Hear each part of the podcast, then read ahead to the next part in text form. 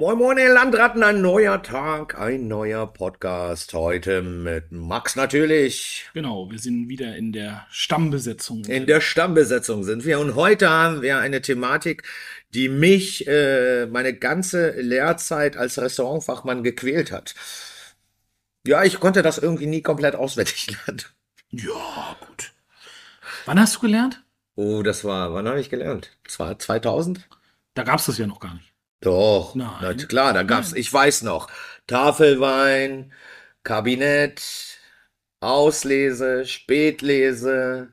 Ja, Also darüber Prädik- reden wir heute gar nicht. Es ist es gar nicht Prädikatsweine? Nein. Gut, dass der Host weiß, um was es geht. Ähm, Ach, das war ein Scherz, ich habe nur geguckt, ob du aufpasst.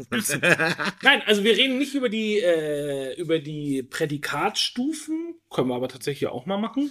Ähm, nein, wir reden über die VDP-Pyramide sozusagen. Ähm, also der VDP ist ja die Vereinigung der deutschen Prädikatsweingüter. Ähm, ja, man kann so sagen, die, die Top-Winzer-Vereinigung in Mhm. Deutschland ähm, mit knapp 200 Mitgliedern. Und die sind, das, das finde ich ganz spannend. Also die VDP-Mitglieder bewirtschaften ungefähr, ich glaube, 5% der deutschen Rebfläche, Mhm. sind aber für knapp 25% des deutschen Weinabsatzes im Wert. Weil das natürlich teurerer. weil sie die halt den guten Stoff oder viel guten Stoff machen. Unter anderem ja auch die großen Gewächse, was so die Top-Weine darstellen. Mhm. Und wir wollen heute für euch da draußen einmal anhand eines Weinguts, anhand einer Rebsorte, einmal die Qualitätspyramide oder die, die VDP-Pyramide durchgehen, die vier Stufen, die es gibt, und euch da zu Hause ein bisschen erklären, was es ist, was vielleicht auch die Unterschiede sind und ob man, und wir finden raus, ob man die Unterschiede auch schmecken kann. Das versuchen wir mal. Aber guck mal, habe ich dir doch eine tolle Einleitung hingezaubert. So, da, durch mein Missverständnis, weil ich dachte wirklich, wir reden heute, ich habe das wirklich gedacht. Ich habe mich, äh, ja, Aber tatsächlich hast du mir eine gute Einleitung gemacht, weil da kann ich noch mal äh, äh, ein ganz kleines bisschen weiter ausholen. Ja. Ähm, das, was du gesagt hast, also dieses klassische Tafelwein, Landwein, Ja, genau, äh, genau. dann eben die verschiedenen Prädikatstufen bei den Qualitätsweinen, Kabinett, Spätlese, Auslese, Bärenauslese, Trockenbeerenauslese, und zum guter Eiswein. Letzt der Eiswein. Ah, du hast es doch ja, auswendig. irgendwann hast du es ja. Nach 20 Jahren musst du es mal drauf haben. Sehr gut, sehr gut. ähm, es gibt zwei gravierende Unter oder es gibt einen gravierenden Unterschied zwischen den beiden Sachen. Mhm. Also das, was du äh, gemeint hast, das ist eine äh, Qualitätseinteilung, die sich ausschließlich auf den Mostgewicht und also auf das Mostgewicht und den Zuckergehalt des Weines reduziert. Okay. Das geht eben auf, das, äh, auf die Weingesetznovelle von 1971 zurück. Da wurde das deutsche Weingesetz eigentlich einmal komplett auf den Kopf gestellt. Ähm, man ist von, man hat eher Quantität statt Qualität in den Vordergrund gestellt Mhm. und hat einfach gesagt, wir scheißen auf die Herkunft und messen eigentlich nur noch Zucker. Und je mehr Zucker was hat, desto besser ist es. Ui. Also ist irgendwie so. Krasse Einstellung. Ist eine krasse Einstellung.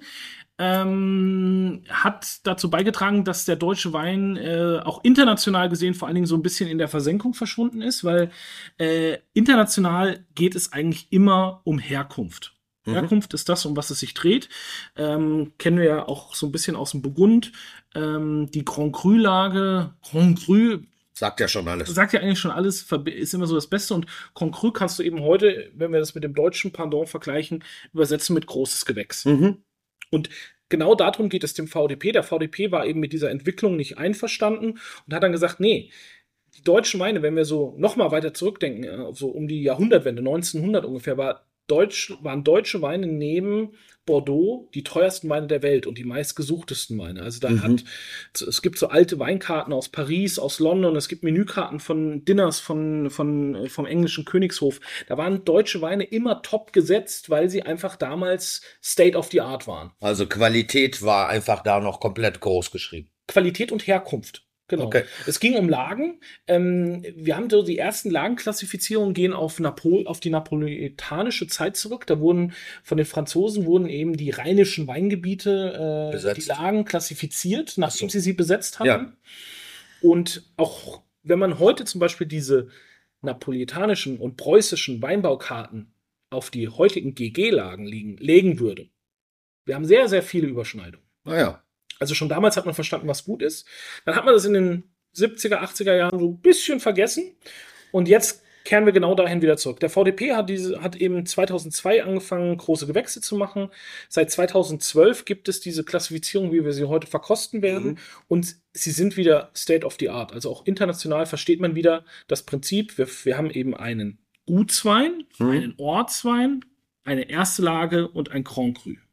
Okay, also und das ist die Pyramide. Das ist die Pyramide. Die gilt auch, die gilt nur für Rotwein oder auch für Weißwein? Die gilt für Weißwein, die gilt für Rotwein, aber sie gilt eben nur in der Form und großes Gewächs dürfen eben auch nur die Winzer aufs Etikett schreiben und auch diesen Traubenadler und ja. so weiter benutzen, die Mitglied im VDP sind. Es ist eben nicht im deutschen Weingesetz verankert. Da sind wir gerade dran. Also da sind wir gerade in so einer Übergangsphase. Ja.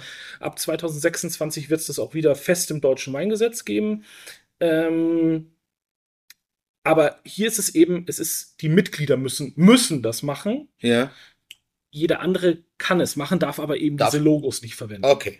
Und womit fangen wir an? Fangen wir, wir ich würde sagen, wir trinken uns von unten nach oben. Von unten nach oben. Finde ich eine gute Idee. Wir können ja vielleicht äh, nebenbei, während du die Flasche aufmachst, was zum Weingut erzählen. Genau, ich habe äh, ein Weingut eben ausgesucht, was ich sehr schätze, was wir auch schon ein, zwei Mal hier im Podcast vertreten ja. hatten.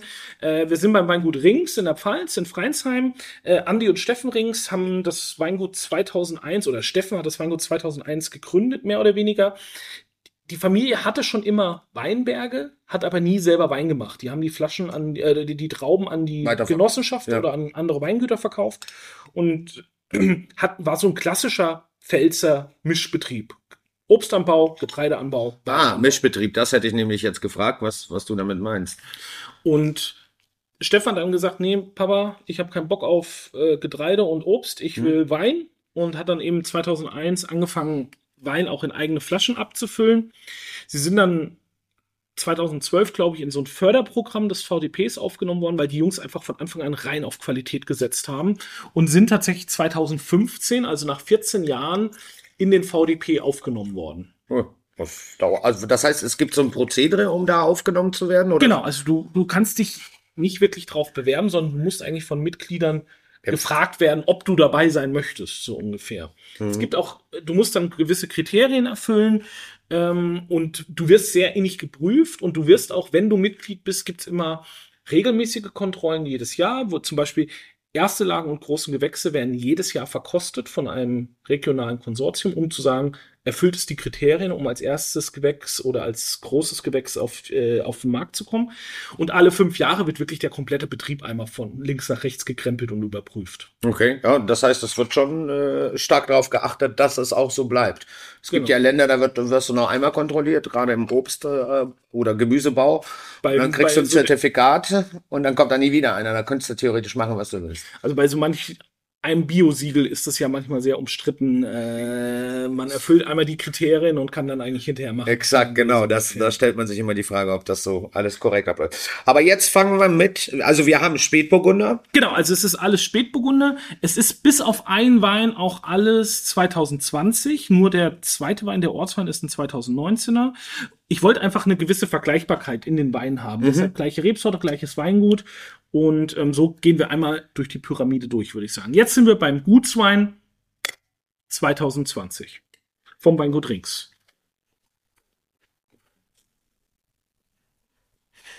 Die, die Thematik ähm, Temperatur spreche ich ja immer wieder an. Die sind jetzt einen Tacken gekühlt. Also genau. Ich habe mich natürlich auch so ein bisschen an der Außentemperatur orientiert. Es ist ja, ja doch recht warm. Und da macht Rotwein natürlich mehr Spaß, wenn er ein bisschen kühler ist. Und gerade Spätburgunder ist eben auch eine Rebsorte, die man auch so leicht gekühlt trinken kann. Dann finde ich, hat er nochmal einen ganz anderen Drive und eine ganz andere, mhm. ganz andere Trinkigkeit. Ganz andere Trinkigkeit. Ich finde ja immer wieder deine Begriffe so spannend. Ja, ich gebe mir auch immer Mühe. Also wir sind jetzt, wir sind jetzt beim Gutswein. Ähm, hier gibt es schon klare Regeln zum Beispiel, ja. vom, die vom VDP vorgegeben sind. Ähm, theoretisch sind alle Rebsorten erlaubt, die in Deutschland erlaubt sind. Also du kannst einen Gutswein VDP aus Sauvignon Blanc machen, aus Spätburgunder, aus Syrah, aus alles, was eben in Deutschland erlaubt ist. Ähm, was nicht gehen würde, wäre jetzt zum Beispiel Malbec. Ja, das hatte ich gerade im Kopf. Wollte gerade Malbec würde nicht. Malbec gehen. würde nicht gehen, weil der ist in Deutschland für Qualitätswein nicht zugelassen. Mhm. Es gibt natürlich auch mittlerweile ein, zwei Weinberge Malbec in Deutschland. Die dürfen, die dürfen aber dann nur als Landwein zum Beispiel verkauft werden, äh, weil sie eben nicht für Qualitätsweine mhm. zugelassen sind. Ähm, Aber 80 Prozent davon müssen gebietstypisch sein. Gebietstypisch ist festgelegt durch den VDP. In der Pfalz sind es relativ viele Rebsorten, weil die Pfalz halt auch für Vielfalt steht. Zum Beispiel in, in, an der Mosel ist es eigentlich nur Riesling und Spätburgunder. Mhm. Ne, also es ist immer so, was für was steht eine Region. Aber sag mir mal, also die Qualität wird dann gemessen, also natürlich ja, das ist ja alles handgelesen, das ist alles handgearbeitete Weine, die wir vor uns stehen haben. Aber wird mhm. das Nein? Hier noch nicht. Noch, also jetzt in dem Ende. Hier dürfte noch maschinengelesenes Material mit drin sein. Ich bin mir jetzt bei Rings nicht sicher, ob sie es machen. Das mhm. müsste ich Andi mal fragen. Ähm, aber bei den ersten beiden Stufen, beim Gut und beim Ortswein, dürfte theoretisch noch maschinengelesene Ware dabei sein. Dabei sein heißt, also es darf nicht alles Doch, könnte theoretisch könnte auch. Und es geht hier um die Menge. Dadurch ist das eben ein Gutswein. Genau, also du hast hier die höchste Menge, die erlaubt ist. Es, wär, es sind maximal 75 Hektoliter pro Hektar erlaubt. Mhm. Aber auch das ist schon deutlich weniger als das, was das deutsche Weingesetz erlaubt. Was sagt denn das deutsche Weingesetz? Das deutsche Weingesetz je nach Region zwischen 90 und 125 Hektoliter. Das ist ja schon ein anderer Schritt. Also in der Pfalz wären es 125 Hektoliter pro Hektar. Das sind schon mal 50 weniger. Mhm. Das ist schon mal eine ordentliche Ertragsreduzierung. Dann ähm, gibt es noch andere Regeln, an die sich die Leute halten müssen. Ähm, es ist, soll eine umweltschonende Bewirtschaftung stattfinden. Ähm, es dürfen keine Großlagen auf dem Etikett stehen. Es sind alles so verschiedenste Sachen, die damit reinspielen. Aber bei diesem Gutswein, das ist eben, es kann auch aus allen Lagen des Weinguts sein. Mhm. Na, da ist jetzt keine, da ist, da geht es auch gar nicht um die Herkunft, da geht es nur um die Region. Mhm. Pfalz in dem Fall, die Rebsorte Spätburgunder und den Jahrgang. Und das okay. können jetzt, es kann theoretisch aus jedem Spätburgunder Weinberg kommen, den das Weingut Rings besitzt. Okay. Ja, das ist ja das äh, äh, und das ist so, erleuchten. Das ist so die, ich, ich nenne es immer die Einstiegsdroge. Ja. Das ist die, oder die Winzer sagen gerne, das ist unsere Visitenkarte, weil der, der Gutswein, das ist das, wo sie in der Regel auch die meisten Flaschen produzieren. Da steht die höchste Menge eben dahinter. Und das ist eben auch der Wein, der oft die Türen öffnet. Wenn der gut ist, kannst du eigentlich von ausgehen, dass es nach oben hin nicht schlechter wird. Mhm. Und, äh, weißt du denn, was die Ringsbrüder so produzieren an Flaschen? Oder ungefähr, wenn du schätzen müsstest? Ich also die haben 35 Hektar, das weiß ich. Ähm, ich in Flaschen kann ich dir nicht sagen. Ich würde jetzt mal tippen, wir bewegen uns so um die 200.000 Flaschen wahrscheinlich. Das ist auch eine Menge Holz schon. Ne? Also. Mm, aber wenn du halt so in die Spitze gehst, da haben sie es dann mit draufstehen, da, kommen wir, da können wir dann später mal dazu kommen. Ähm, äh, da steht es mit drauf. Da siehst du dann, dass die Mengen schon deutlich geringer werden. Mhm. Hier jetzt bei dem Spätburgunder reden wir, glaube ich, schon über ein paar 1000 Flaschen, wenn ja, nicht 10.000 Flaschen. Ne? Ja. Aber ich finde es gut. Ich finde, das ist ein Wein, der ist trinkig, der macht Spaß, der ist. Der ist un unkompliziert. Genau. Und das ist auch so ein bisschen die Definition von Gutswein. Das ist ein Wein, der einfach auch so ein Alltagswein darstellen soll. Auch preislich. Wir reden jetzt hier über Abhof, Endverbraucher 18 Euro. Ja, ähm, ja. Also äh, bei uns kostet der, glaube ich, auf der Karte der Wein, ich glaube, 35 Euro oder irgendwie sowas. Also das ist ein Wein, der einfach Spaß machen soll und ähm, den man auch bei warmen Temperaturen durchaus genießen kann. Mhm. Was, äh, also beim Spätburgunder, ne, das ist, wenn wir jetzt mit den Stufen hochgehen, wird das dann auch automatisch kräftiger oder was? Wie kann man sich das vorstellen? Wenn du dir einen Wein für 18 Euro kaufst oder dann dieselbe Rebe, äh, aber dann das High-End-Produkt, ist es dann, was ist denn daran dann anders? Also, also wir werden es ja gleich verkosten. Ja, aber ich will nur verstehen, warum dann die andere Flasche, keine Ahnung, was kostet denn die nächste Flasche? Die nächste Flasche, da sind wir bei ungefähr 25 Euro. Ne, das sind ja schon mal äh, 7 Euro mehr, ne? Das hast du gut gerechnet. Ist Wahnsinn, ne? Ja. Das, das, das kann ich. Ich mache ihn mal auf. Das ist jetzt der sogenannte Ortswein. Hier ist jetzt eben ganz klar festgelegt, dass die Trauben nur aus einem dem, Ort. Aus dem Ort, der auch auf der Flasche angegeben sein muss, kommen darf. Okay. Ähm, aber da dann auch aus allen Weinbergen, die in diese Gemarkung fallen. Mhm. Also jetzt, wir haben jetzt hier den Kallstatter Spätburgunder. Das ist jetzt eben der einzige beim Weingut Rings äh, jetzt in der Reihe, der nicht 2020 ist, sondern mhm. das wird 2019 sein. Aber die Jahrgänge unterscheiden sich nicht groß, also da werden wir jetzt nicht jetzt einen gravierenden Unterschied haben. Ähm, die schreiben jetzt zum Beispiel auch schon drauf, dass selbst hier schon 100% Handlese drin ist. Okay. Also das heißt, der müsste es aber nicht. Der müsste es noch okay. nicht, aber sie schreiben es hier drauf, also ist das dann. Da sie es bei dem Gutswein nicht draufstehen haben, gehe ich davon aus, dass es dann da auch nicht der Fall ist. Ähm, hier ist es dann eben schon, wir schränken die Herkunft ja weiter ein. Bei dem ersten Wein hätte sie von überall aus der Pfalz mhm. kommen können. Hier sind wir jetzt die Trauben müssen aus Kallstadt kommen. Kallstadt ist so ein kleines Dörfchen am, am Hartrand. Ähm, für Pfälzer Verhältnisse schon relativ hoch gelegen. Wir bewegen uns so auf äh, zwischen ja, 100 bis 240 Meter ungefähr liegen die Lagen. Das ist für Pfälzer Verhältnisse schon relativ hoch. Und durch den, du hast oben dann so einen Wald und da und unten an dem Berghang liegen dann eben die Reben. Und durch den, durch den Wald kommen dann eben nachts vor allem kühle Winde, Ja. die dann wieder ähm, für die Erfrischung sorgen. Und Kallstadt ähm, steht eben für Kalk. Da haben wir Kalkmergel und wirklich auch schöne Kalksteine im Böden. Und das mag der Pinot Noir, der Spätburgunder, sehr, sehr gerne. Also ich würde jetzt schon mal sagen, der riecht schon anders. Der riecht einfach intensiver. Genau. Hat er, und farblich ist er ja auch einen Tacken intensiver, finde ich. Bisschen intensiver. Obwohl er, obwohl er 19 ist und man sagt, naja, gut, okay, das eine Jahr. das eine Jahr macht jetzt nicht wirklich viel aus. Was ein kleiner Unterschied ist, ist in der Wein, im, in der Weinbereitung. Der erste Wein war ausschließlich in gebrauchten Holzfässern. Hier haben wir jetzt schon einen kleinen Anteil neues Holz. Ja, aber das riechst du auch. Ich finde, man riecht es Man auch. riecht's auch, also. Es ist ein bisschen rauchiger, bisschen speckiger. Ja, tatsächlich. Aber ich finde, der Wein riecht auch schon nach mehr. Mhm. Aber trotzdem ist er beerig, fruchtig, also nicht, ähm, nicht so verschlossen, wie ich das eigentlich erwartet hätte jetzt. Also, Ich habe jetzt nur so Toast gerochen, also wirklich Rauch. Aber im Mund ist er ganz angenehm, verteilt sich gut und Schön saftig. saftig, genau. Saftig. Danach habe ich gesucht. Äh, Das fasziniert mich auch immer an, gerade an den Spätburgundern von Rings, diese Saftigkeit. Das, du, du willst einfach die Gläser austrinken. Ja, Also genau. Man hat auch mal Bock immer. da- äh, Bei mir ist ja Rotwein immer, wie gesagt, das geht bei mir immer im Kopf. Aber da, wenn ich den, wenn wir die Probe durchhauen, dann bin ich auch richtig Mischungen dann. Also, was man jetzt hier zum Beispiel sagen kann, ähm, wir gehen ja dann gleich zu den Einzellagen. Aus diesen Einzellagen ist dann eben dieser Wein gemacht. Das sind sozusagen, Das heißt, die Trauben, die er da nicht drin haben will, nimmt er dann für, also da, dadurch entsteht das. Okay, ja, jetzt verstehe ich das so langsam. das sind in der Regel sind es die etwas jüngeren Weinberge, die eben noch nicht alt genug sind, um in den großen Wein zu landen. Also wenn du eine Neupflanzung machst, dann braucht ein Weinberg, ja, also er braucht mal zwei bis drei Jahre, bis er überhaupt Trauben trägt. Mhm. Und dann, um wirklich große Weine erzeugen zu können, brauchst du schon so 15 bis 20 Was machen die denn dann in diesen, in diesen zwei bis drei Jahren, wenn sie jetzt frisch gepflanzt haben? Was machen sie mit den Trauben? Es gibt ja keine. Ah, der trägt gar keine Trauben. Also da kommt so ein bisschen was, aber das würde sich niemals lohnen, das zu einem Wein zu machen. Okay. Also in der Regel im dritten Jahr wird es dann das erste Mal für Wein verwendet.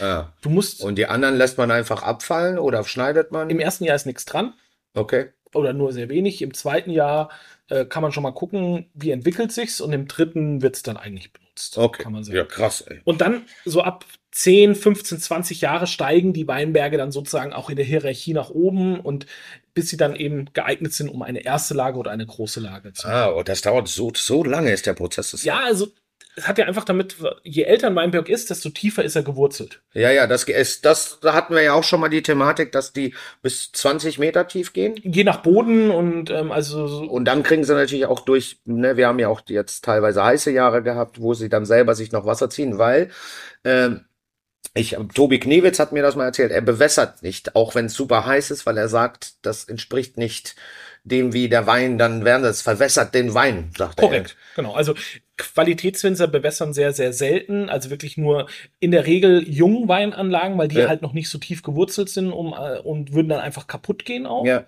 Also, ähm, aber alte Weinberge schaffen auch die Hitze, weil sie eben dann im Grundwasser sind. mhm. weil sie so tief gewurzelt sind. Und äh, eine, eine Rebe ist bequem. Wenn du ihr oben immer Wasser gibst, sagt bleibt sie, oben. warum soll ich dann in die Tiefe gehen? Hier oben krieg ich doch alles, was ich Ja. Ich muss gar nicht nach unten gehen. Aber jetzt, wenn du oben kein Wasser hast, dann sucht sich, dann suchen sich die Wurzelchen ja. und gehen eben immer tiefer in das Erdreich rein. Und da unten finden sie dann eben Nährstoffe. Da finden sie, das sind dann die Mineralien, die letztendlich irgendwie auch im Wein landen. Und ähm, Das bedeutet ja, äh, dass, dass der Wein, der Geschmack des Weins, der Traube, komplett aus der Erde gezogen wird. Und dadurch ist auch wichtig, was für einen Boden, auf welchem Boden sie wächst. Richtig, wenn ich das Klar, so der zusammenfassen Boden, der kann. Boden ist immer wichtig, aber ähm, jede Traube hat natürlich ein anderes Aromenprofil. Also ein Riesling schmeckt ja anders als ein Silvaner oder ein Spätburgunder schmeckt anders als ein Syrah. Also auch die Traube hat natürlich einen Natürlich, ja klar. Aber das Zünglein an der Waage ist der Boden. Und der Spätburgunder füllt sich hier eben auf Kalk ganz wohl und äh, in Kalkstadt haben wir sehr viel Kalk. Interessant. Kalk dadurch aber auch weniger Säure automatisch im Wein. Ist das dann richtig? Weil Kalk reduziert ja die Säure etwas. Aber du pflanzt ja in der Regel Rebsorten an, die auch von Haus aus höhere Säure haben, Spätburgunder zum Beispiel. Und Ja. daher bleibt dann natürlich auch noch Säure übrig. Ja, ja, natürlich. Aber wenn wir den Spätburgunder irgendwo anders anbauen würden, auf einem anderen Boden, würde dann mehr Säure drin sein. Mm, Nicht zwingend. Nee. Nicht zwingend. Okay. Ja, du, Dann müssen wir vielleicht das nächste Mal nochmal einen Winzer fragen, wenn er da ist. Da Ja, genau, das sich wäre- noch ein bisschen besser aus. Ähm, Spätburgunder ist eben eine Rotweinrebsorte, die relativ viel Säure mit sich bringt und ähm, die aber auch einen sehr hohen Anspruch an den Boden stellt. Es, äh, Kalk ist ja auch relativ viel Stein und da muss die Rebe dann auch viel machen. Der, der, wenn du einen Winzer fragst, der Spätburgunder ist schon auch eine Diva. Also die, die will auch besucht werden von ihrem Winzer. Es gibt aber auch Rebsorten, wenn du da einmal in der Woche vorbeifährst und guckst, ob alles in Ordnung ist, ist die Rebe auch happy. Ne? Also, äh, aber der Spätburgunder sieht seinen Winzer schon sehr gerne, sehr regelmäßig. Okay. Und wir haben also jetzt nochmal auf die Pyramide. Wir sind jetzt in der zweiten Etage. Genau, wir sind beim sogenannten Ortswein, Mhm. weil eben der Ort auch auf der Flasche mit angegeben ist und ähm, haben somit schon mal die Herkunft weiter eingegrenzt. Stufe Nummer zwei. Wo, genau, Stufe Nummer zwei. Das heißt, was folgt jetzt? Jetzt gehen wir dann schon in den Einzellagenbereich und jetzt kommen wir zur sogenannten ersten Lage oder im Burgund wäre das der Premier Cru. Okay. Ach, okay, alles klar. Ja, das ist gut, gut, dass du auch die äh, französischen Begriffe sagst, weil so kann man das, glaube ich, besser, weil das, die sind geläu öfter geläufiger, weil man das öfter irgendwo liest. Ne? Genau, also wenn wir den ersten mal nehmen, das wäre, wenn man es jetzt mit dem Burgund vergleichen würde, ein Bourgogne, Mhm. in dem Fall Bourgogne Pinot Noir oder im Weißwein wäre es ein Bourgogne Chardonnay. Mhm. Das zweite wäre jetzt äh, im Rotwein zum Beispiel ein, ein Von Romanée. Ein Ortswein. Das Mhm. ist der, der Ort ist mit angegeben. Im Weißwein, was du gerne magst, könnte man jetzt sagen, das wäre ein Merceau. Okay. Okay. Weil alle Trauben dürfen aus Merceau kommen, in dem Fall aus Kaltstadt. Mhm. Und somit steht das eben für den Ort. Spannend. Jetzt wechseln wir in den Premier Cru. Der Mhm. Premier Cru wäre dann in Merceau zum Beispiel Le Perrier, eine Premier Cru-Lage. Mhm. Die ist gut, aber sie ist, hat eben nicht Grand Cru-Charakter. Okay. Und das ist dann Grand Cru ist die Endstufe oder gibt es noch irgendwas Grand drüber? Cru ist die Endstufe. Was ist denn da, wenn, wenn Grand Cru steht und da steht 1, 1 ER Grand Cru? Die allererste. Das gibt's nicht. Aber das steht doch. Nein, es gibt 1 ER, das wäre Premier Cru, Aha. oder es gibt Grand Cru. Es gibt so. nicht Grand Cru, Premier Cru. Ja, also das, deswegen das, bin ich ja hier, um zu lernen. jetzt gehen wir sozusagen auf den Premier Cru. Ich finde, es klingt im Französischen natürlich auch viel geiler als Irgendwie erste, mehr sexy, ja. Also, erste Lage. erste Lage. Aber es ist Wir eben, haben hier die erste Lage, sehr verehrte Damen und Herren. Oh. hier ist das deutsche Fernsehen mit der ersten Lage. Aber Cru, mm, oh, das ist so schön. Nee, tatsächlich hört sich wirklich. Naja, gut, aber Französisch ist auch so eine sexy Sprache manchmal. Ja, das, das stimmt. Ähm, ich, äh, ich kann so ein paar Brocken Französisch, aber ich würde es gerne richtig können. Nee, ich kann es nicht aussprechen, ehrlich gesagt. Ich bin jetzt nicht sprachenunbegabt, aber Französisch breche ich mir die Zunge immer Da bei. hat mir tatsächlich Wein halt sehr geholfen, weil du äh, in, in, in der Weinwelt ist halt Frankreich oft die Mutter der Porzellankiste und deshalb kriegst du halt auch schon sehr viel mit einfach. Ja, ich sage dir ganz ehrlich, die Küche ist auch, ne, die, die größten, die meisten Begriffe sind ja französische Begriffe. Aber die, die wurden dann zum Teil Chevendish, wurde dann eingedeutscht. Äh, Wir haben jetzt die erste Lage, auch aus dem Örtchen Kaltstadt. Also wir gehen jetzt von der zweiten Stufe in die dritte Stufe und grenzen die Herkunft noch mal genauer ein. das bedeutet nur, dass das. Äh, Es ist jetzt eine Einzellage. Also die Trauben dürfen nur aus dieser Lage, die hier draufsteht, dem Kaltstadter Steinacker kommen. Die ist festgelegt Mhm. und ähm, somit haben wir eben Trauben dann ganz klar nur noch aus einem Weinberg. Der Weinberg ist sehr gut, aber er ist eben nicht Premium. Aber wie wird, also ich, ich will nur verstehen, wie entscheidet man denn, oder das entscheidet der Winzer dann, ob der Wein es verdient, da reinzukommen oder Nein. welche Stufe er. Das entscheidet der Verband. Der Verband hat alle Lagen klassifiziert. Also der VDP hat eine Lagenklassifizierung gemacht und hat sich Bodenanalysen, Marktpreise, hat aber auch Tastings gemacht. Was schmeckt denn wie ein Grand Cru, was schmeckt denn wie, hat sich Vergleiche geholt und hat dann festgelegt, okay, diese Lagen sind Grand Cru, diese Lagen sind Premier Cru oder also große Lage, erste Lage. Du kannst als Winzer einen Antrag stellen und sagen, hey, ich habe hier eine, eine Lage, Die ist unglaublich gut, die ist aber bei euch noch nicht klassifiziert. Können wir die? Dann Mhm. wird ein Antrag gestellt, dann wird das über mehrere Jahre geprüft. Haben die Trauben die Qualität? Hat der Wein die Was Qualität? für ein Prozess. Ja, das ist ein äh, extrem langwieriger Prozess. Aber wenn dann mal alles abgeschlossen ist, ist es geil. Aber zum Beispiel die Brüder Rings hier, die haben ähm, dadurch, dass sie sehr viele alte Weinlagen übernommen haben, die keiner mehr bewirtschaften wird. Die haben zum Beispiel eine Lage Felsenberg oder jetzt haben sie einen neuen Riesling rausgebracht, Annaberg. Das sind Weinlagen, die waren auch fast so ein bisschen in Vergessenheit geraten. Da haben sie Anträge gestellt, haben gesagt, Leute, das ist geiler Stoff. Und wenn ihr euch alte Lagenklassifizierungen von vor 150, 200 Jahren anguckt, Mhm. da haben die bei Napoleon schon gesagt, hey, da kommt geiler Stoff her. Mhm. Prüft das mal. Und jetzt äh, sind sie mittlerweile mit fast allen ihren Lagen eben als erste oder große Lage klassifiziert, weil sie ist eben Wahnsinn. auch Anträge gestellt haben. Aber wir leben ja in Deutschland, Anträge brauchen Zeit. Ja, willkommen in der Bürokratiewelt. Genau, also wir sind jetzt bei der ersten Lage. Hier ist eben klar, die dürfen auch nur noch mit regional definierten Trauben Mhm. pflanzen. Also du darfst nur die Lage draufschreiben, wenn du auch die typische Rebsorte dafür benutzt. Also du könntest jetzt hier aus dem nicht einen Syrah Kallstatter Steinacker machen. Das geht nicht, weil man sagt, Syrah ist keine gebietstypische Rebsorte Mhm. für Das heißt, es geht in dem Fall nur der Spätburgunder. es geht Spätburgunder, es würde wahrscheinlich Riesling gehen, es würde in der Pfalz auch Weißburgunder gehen, mit Ausnahmegenehmigung auch Chardonnay. Ähm, wie gesagt, an der Mosel geht halt nur Riesling oder Spätburgunder. Mhm. Äh, in Franken haben wir dann oft noch den Silvaner dabei. Also es ist halt, man guckt sich halt auch an, was haben die Regionen für gebietstypische Rebsorten. Mhm.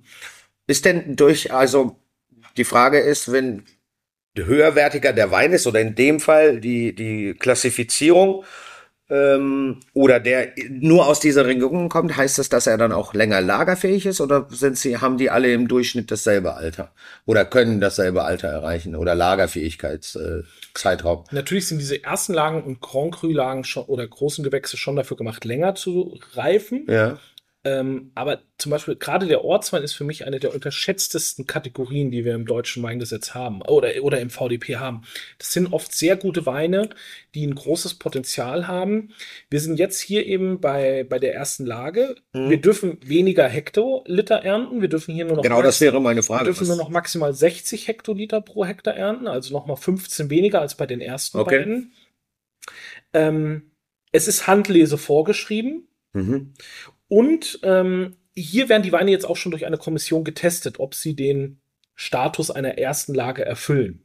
Also da treffen sich dann ein paar Pfälzer VDP-Winzer und sagen, jetzt bringt, jetzt werden alle ersten Lagen für den neuen Jahrgang eingereicht und dann wird das verkostet und wird nach einem gewissen Punkteschema verkostet.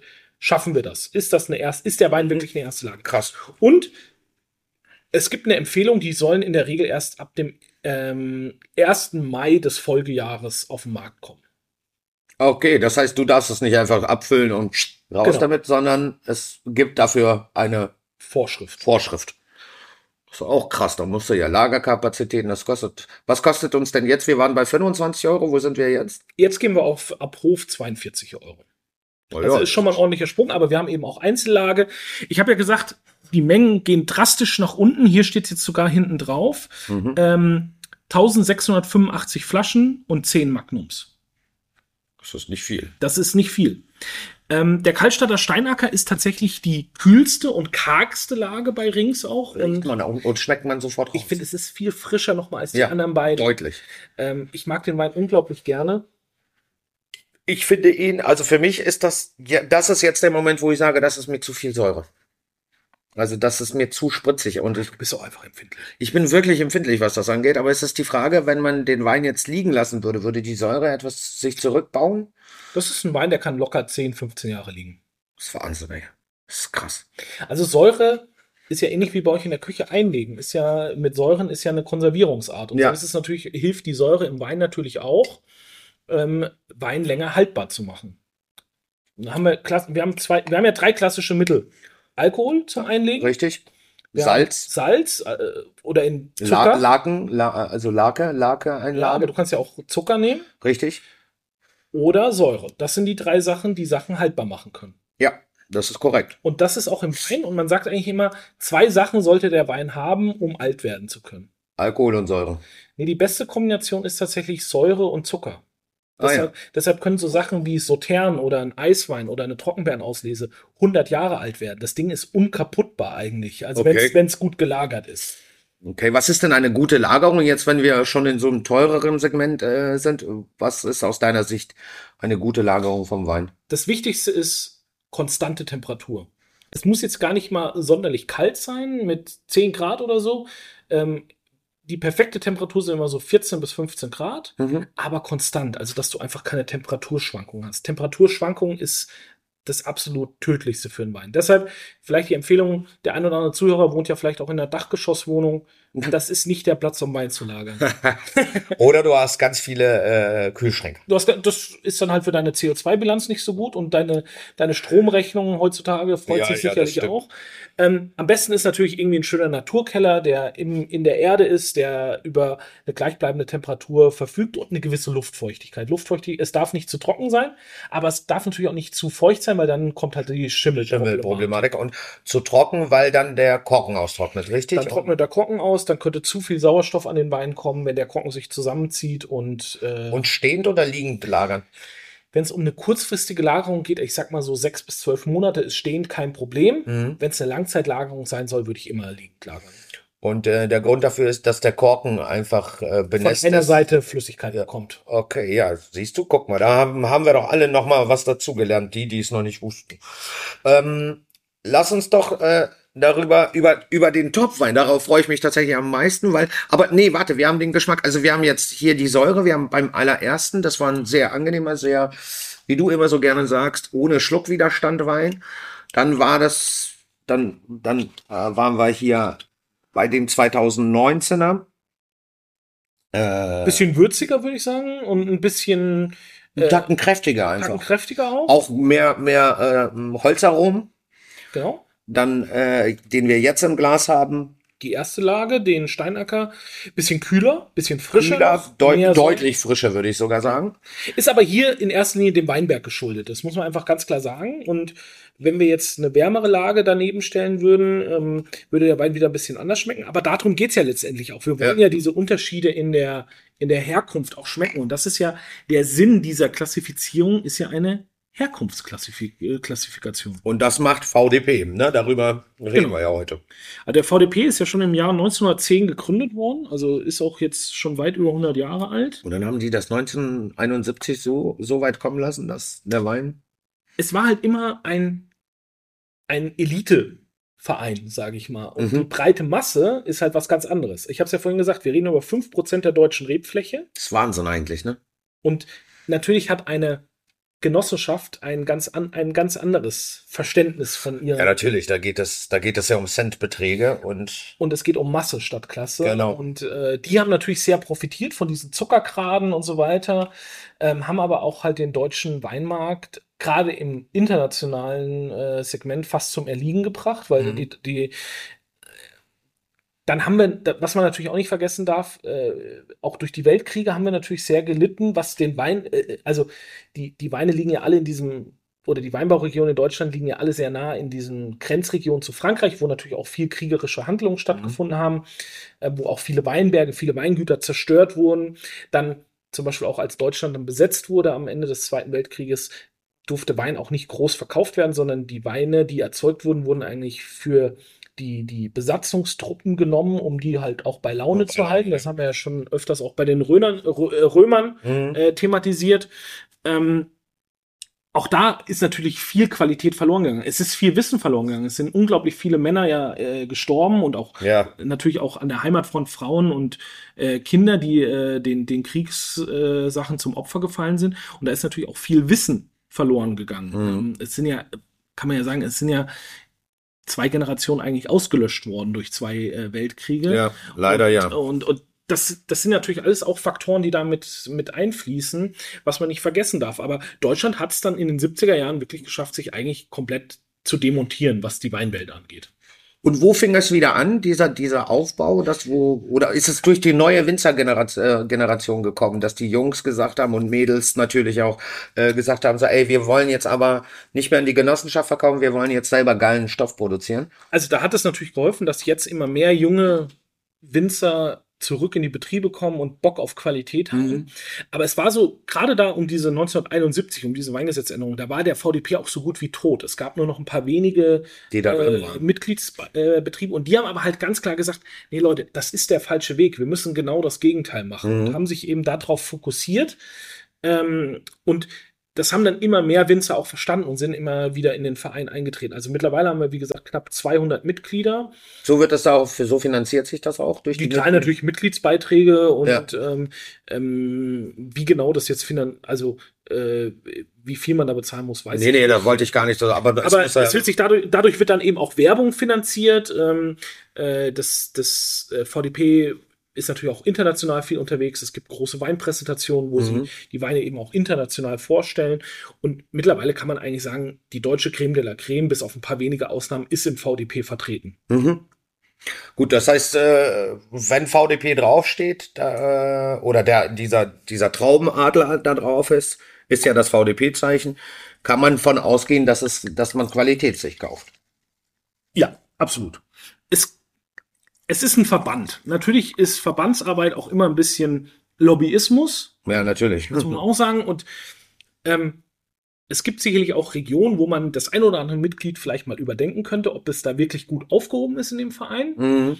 Und- Sehr politisch. Und wo man dann auch sagen müsste, warum ist jetzt der eine oder der andere nicht Mitglied in dem Verein? Mhm. Also da sagt man natürlich auch, warum, wa- weil im Endeffekt entscheiden die Mitglieder, wer neu aufgenommen wird. Und dann sagt natürlich vielleicht auch das eine oder andere Mitglied, naja, warum soll ich hier mir jetzt meinen schärfsten Konkurrenten Soll ich mir, ja gut, natürlich. mit ins Boot holen, so ja, ungefähr. ja. Also in manchen Regionalverbänden, die sich auf die Anbaugebiete eben konzentrieren, gibt es da auch ein paar diskutable Entscheidungen, so möchte Ja. ich es mal nennen. Aber gerade die Pfalz zum Beispiel finde ich da sehr, sehr fortschrittlich. Ähm, wenn du es schaffst, in 14 Jahren, wenn wir jetzt hier beim Weingut Rings bleiben, in diese Champions League aufzusteigen, Ja. dann machst du viel richtig. Sie haben jetzt auch ein Weingut, was wir ja auch sehr schätzen, das Weingut Odinstal, einen der absoluten Pioniere für biodynamische Ja. Weinbau, haben sie in den VDP aufgenommen, weil sie sagen, der erfüllt vielleicht im ersten Moment nicht alle Kriterien, aber wir wollen ihn unbedingt dabei haben, weil wir werden von ihm profitieren, genauso wie er von uns profitieren. Wir können von ihm lernen, er kann von uns lernen. Ja. Also in der Pfalz finde ich das Vorgehen sehr, sehr gut. Es gibt Regionen wie Rheinhessen oder den Rheingau, da müsste man ein bisschen Mehr, mehr Druck drauf bringen. mehr, mehr, vielleicht auch mal das aufgeräumt werden. Ach so, das Aufräumen, ja. Das ist eine gute Variante und dazu, da möchte ich jetzt direkt mit dir zu dem Großen Gewächs kommen. GG, was, wie, so wie es auf der Flasche steht, kommen. Da bin ich nämlich schon die ganze Zeit sehr gespannt drauf. Also erstmal ist es eine große Lage. Das ist der Hauptbegriff, der steht hier oben auf der Banderole. Eine große Lage sind eben die sogenannten Grand Cru-Lagen. Die besten Lagen, die die Region hat, die sind klassifiziert. Und das GG, was wir jetzt haben hier, das große Gewächs, ist eben ein trockener Wein aus Mhm. dieser Lage. Wir können aber auch, da haben, haben die Moselwinzer eben sehr für gekämpft, weil wir haben ja Weingüter wie das Weingut Egon Müller oder das Weingut Mhm. J.J. Prüm, was gar keine trockenen Weine erzeugt. Nee. Da haben die gesagt, ja super, jetzt sind wir VDP-Mitglied, können aber gar kein großes Gewächs erzeugen. Aber lasst uns, wir haben ja trotzdem große Lagen, große, gute Mhm. Weinbergslagen. Die können eben eine große Lage Spätlese, eine große Lage Auslese. Da kommt jetzt die Verknüpfung zu dem, was du am Ja. Anfang gesagt hast. Okay. Diese Prädikate, was dann eben für die großen Süßweine auch stehen kann in Deutschland. Wir müssen noch mal eine Prädikatsfolge. Ja, das wäre doch mal ganz spannend tatsächlich. Ich glaube auch für die Zuhörer, das wäre mal was ganz anderes auch, weil ich glaube ganz viele, wie gesagt, ich habe mich früher sehr schwer mit sowas getan. Heute geht's besser. Ich glaube, dass das auch viel hilft nochmal beim Weineinkauf und beim, ne, also, dass du dann auch Dinge ein, besser einordnen kannst. Aber erzähl mir doch mal, wir haben, wir haben ja gerade schon mal einmal an, angestoßen. Erzähl mir doch mal, jetzt, ich muss sagen, es ist es ist ein großes Gewächs. Also es schmeckt man, das riecht man, es ist ganz, es ist anders als die drei davor. Es ist anders als die drei davor. Es Sag mir mal, was der kostet. Warte, bevor, das, bevor ich den ersten, zweiten Schluck. Ab Hof, wenn du ihn ab Hof bekommen würdest, weil das Ding ist eigentlich mit Subskription ausverkauft, äh, 75 Euro. Wow. Endverbraucher. Endverbraucherpreis, ja. Es ist für mich einer der größten Spätburgunder, die wir in Deutschland derzeit auf dem Markt haben. Wahnsinnig Ähm, lecker. Er ist jung, das ist 2020, das ist ein Wein, der wird erst in 10, 15 Jahren eigentlich zeigen, was er kann. Mhm. Ähm, Das heißt, wenn, wenn man ihn bekommen sollte, zehn Jahre liegen lassen. Also mindestens. Mindestens. Wir trinken ihn jetzt eigentlich viel zu jung. Leider haben wir ihn auch auf der Karte mit 2020 stehen. Ähm, wir haben, glaube ich, dieses Jahr eine Zuteilung von drei Flaschen bekommen. Uh, so wenig? Ja. Also es gibt eben auch nicht, es gibt 1777 Flaschen davon. Das ist Ähm, nicht viel. Das ist nicht viel. Es wird natürlich auch exportiert. Jeder will davon sein Stückchen abhaben, weil Ja. das ist einfach große deutsche Weinkultur. Absolut. Sag mal, ein Winzer hat mir mal erzählt, er sagte, naja, große Gewächse mache ich einfach zum Spaß, weil damit Geld, also damit, mit, damit verdiene ich kein Geld. Ich verdiene mein Geld mit meinen Kleinen. Und das große Gewächs ist für mich, äh, ja, da zeige ich, was ich kann, da habe ich Bock drauf. Natürlich bei den anderen Weinen gibt er sich genauso viel Mühe. Aber ist es so, kann man das so annehmen, dass egal, auch wenn sie 75 Euro die Flasche kostet, man, es äh, scheint ja zu Anfang sehr viel, äh, ist es richtig, dass der Winzer dann daran gar nicht so viel Geld verdient oder gar kein Geld sogar? Also gar kein Geld würde ich nicht sagen, weil dann wäre er einfach ein schlechter Geschäftsmann. Ähm, das ist wie wenn ein Koch sagt, er verdient an dem Essen nichts, dann äh, kann er es auch gleich sein lassen. Jetzt sollte er woanders arbeiten. Ja. Also natürlich ist der, die Marge an so einem Wein wahrscheinlich deutlich geringer. Aber durch den höheren Preis, das ist ähnlich wie wir ja auch mit unseren Kalkulationen arbeiten, wirst du natürlich einen höheren Deckungsbeitrag haben. Mhm. Weil du, du verdienst ja an jeder Flasche, sagen wir mal, er verdient an dieser Flasche, die 75 Euro kostet, verdient er 15 Euro die Flasche. Mhm. Was jetzt nicht viel wirkt. Aber jetzt nehmen wir mal den ersten Wein, der hat ja 18 Euro gekostet. Mhm. Daran verdient er vielleicht 5 Euro. Also du hast hier einen höheren Deckungsbeitrag auf die Flasche, Aber, aber du hast, hier natürlich, du hast hier natürlich viel, viel mehr, bei den 5 Euro viel, viel mehr Flaschen dahinter stehen. Ja, ja, natürlich. Also die Mischung macht's letztendlich. Ich glaube, keiner verdient daran nichts. Also das ist einfach ein falscher Satz. Also natürlich verdient er daran weniger, als er an dem Gutswein verdient, weil er da halt einfach auch viel, viel mehr Flaschen dahinter stehen hat. Aber mehr Herzblut fließt wahrscheinlich schon hier rein in das große Gewächs. Ja. Äh, Und kann, ähm, kann jeder Winzer seine eigenen Preise machen oder ist das Ja. auch vom VDP vorgeschrieben? Es gibt, glaube ich, so eine Untergrenze, die ähm, habe ich jetzt nicht ganz im Kopf. Die hab, also die ist auch nicht in Stein gemeißelt, aber es gibt eine Preisempfehlung für ein großes Gewächs, die, Mhm. glaube ich, bei, ich bin mir jetzt nicht sicher, 25 oder 30 Euro liegen sollte. Mhm. Ähm, aber du hast halt wieder viel, viel strengere Vorschriften. Hier sind jetzt zum Beispiel nur noch maximal 75, äh, maximal 50 Hektoliter erlaubt. Aber Bei dem großen Gewächs. bei dem großen Gewächs. Bei vielen Winzern liegt es deutlich drunter. Also ich würde auch hier sagen, dass wir hier wahrscheinlich eher so bei 30 bis 35 Hektoliter. um einfach die Essenz komplett Genau, du, herauszuziehen. du, du machst einfach das ganze Jahr über Ertragsreduzierung, du machst, du schneidest schon mal Trauben weg, ähm, um einfach, dass sich die einzelne Rebe ja, auf weniger Trauben konzentriert und da halt um mehr Power reinzukriegen. Genau. Ja. Kennt man ja auch von seinem Obstbaum, wenn man da einen Ast abschneidet, wächst dann im anderen vielleicht ein Apfel mehr, so ungefähr. Mhm. Ne? ja, klar, mehr Kraft für, für den Rest des Baums, ne? Genau. Und so ist so ein bisschen das Prinzip. Und es ist ein sehr komplexes Thema. Ich hoffe, dass wir so einen kurzen Einblick da bieten konnten. Aber ich glaube, wir sollten diese Prädikatsnummer nochmal machen. Das sollten wir auf jeden Fall machen. Vielleicht kannst du ja äh, unser Schlusswort für heute, äh, was äh, für, für mich war es extrem spannend, ehrlich gesagt. Äh, ich habe es, glaube ich, endlich begriffen, was das hier alles so heißt. Nach so vielen Jahren.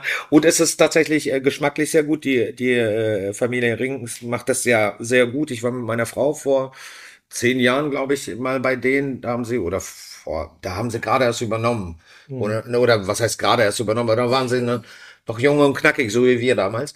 ähm, und es sind sehr, sehr angenehme, äh, sehr angenehme Jungs. Ähm, Und für die Qualität einfach an aller, allererster Stelle steht. Und so Genau. kann man vielleicht die Brücke zu uns schlagen. Wir machen ja bei der Qualität auch in der, bei der, du machst bei der Qualität im Kücheneinkauf keine Kompromisse. Die Jungs haben einen, einen der funktionalsten und geilsten Weinkeller gebaut, die ich in Deutschland bis jetzt gesehen habe. Mhm. Die haben ein neues Weingut in das, in, im Weinberg gebaut. Äh, phänomenal. Sie machen einen guten Job, aber mir ging es einfach darum, mal unseren Zuhörern diese VDP-Pyramide zu erzählen äh, und näher zu bringen. Ich glaube, das haben wir ganz gut geschafft. Ähm, Quintessenz ist, probiert es zu Hause aus. Holt euch von einem Weingut, von einer Rebsorte mal alle vier Stufen und probiert es nebeneinander. Ich glaube, dann werden auch die Unterschiede klar. Ja. Und dann versteht man auch, warum ein großes Gewächs seinen Preis hat und warum ein großes Gewächs vielleicht auch mal ein paar Jahre liegen sollte, weil man merkt es jetzt hier schon, der Wein ist nicht unbedingt der lauteste. nee. Aber der ausgewogenste, der ange angenehmste, also alle Weine sind angenehm. Ich möchte das nicht falsch, das falsch verstanden wird. Aber der, weiß ich nicht, das macht irgendwie so, ich krieg so zwischendurch so Gänsehaut, weil ich immer, wenn ich so einen Schluck nehme, finde ich, und ich trinke sehr wenig Rotwein, Leute. Also das ist schon ein ziemlich geiles Stück äh, im Glas. Ein, ist ziemlich, ziemlich guter Stoff im Glas. So. Das ist auf jeden Fall ziemlich guter Stoff und ähm, wir haben hier Spätburgunder von höchster Güte im Glas und, und da jetzt auch vielleicht nochmal zum Abschluss. Wenn du das jetzt im Vergleich setzen würdest mit vergleichbaren Weingütern im Burgund, Mhm. Bist du, ist es ein Schnapper. Sind, äh, sind wir hier in Deutsch- in Deutschland? Findest du, Also- wir sind zu günstig? Ja, also wenn, wenn ich es jetzt mal mit einem vergleichbaren Weingut im Burgund gegensetzen würde, würde der Gutswein, der jetzt hier 18 Euro kostet, würde im Burgund Endverbraucher bei mindestens 30 liegen. Der Ortswein liegt hier bei 25, Burgund 40 bis 50 Euro. Erste Lage sind wir hier bei ab 42 Euro, ab Hof Burgund 75 bis 100 Euro. Uh, da hat die erste Lage schon. Ja, ja. Gott, was soll denn der dann jetzt kosten? Grand Cru sind wir hier, oder große Lage sind wir bei 75 Euro. Grand Crus, Rot, Burgund, unter 250 Euro eigentlich nicht zu bekommen. Leute, sauft mehr deutschen Wein. Aber nicht zu viel, sonst wird er noch teurer. Genau. Also wir hatten ja schon mal mit Anna diesen kleinen Anschnitt. Deutscher Rotwein muss sich definitiv nicht mehr verstecken. ich Absolut glaube, das ist ein guter, Beisch äh, guter Schlusssatz. Ähm, trinkt mehr Deutscher deutschen Wein, Rotwein muss sich nicht mehr verstecken, ist ein unfassbar guter Schlusssatz. Dementsprechend trinkt mehr deutschen Rotwein. Ich freue mich. Schreibt uns auf den üblichen Kanälen, abonniert uns, speichert uns, macht was ihr wollt, aber trinkt ordentlichen Stoff. Tschüss. Macht's gut. Bis nächste Woche.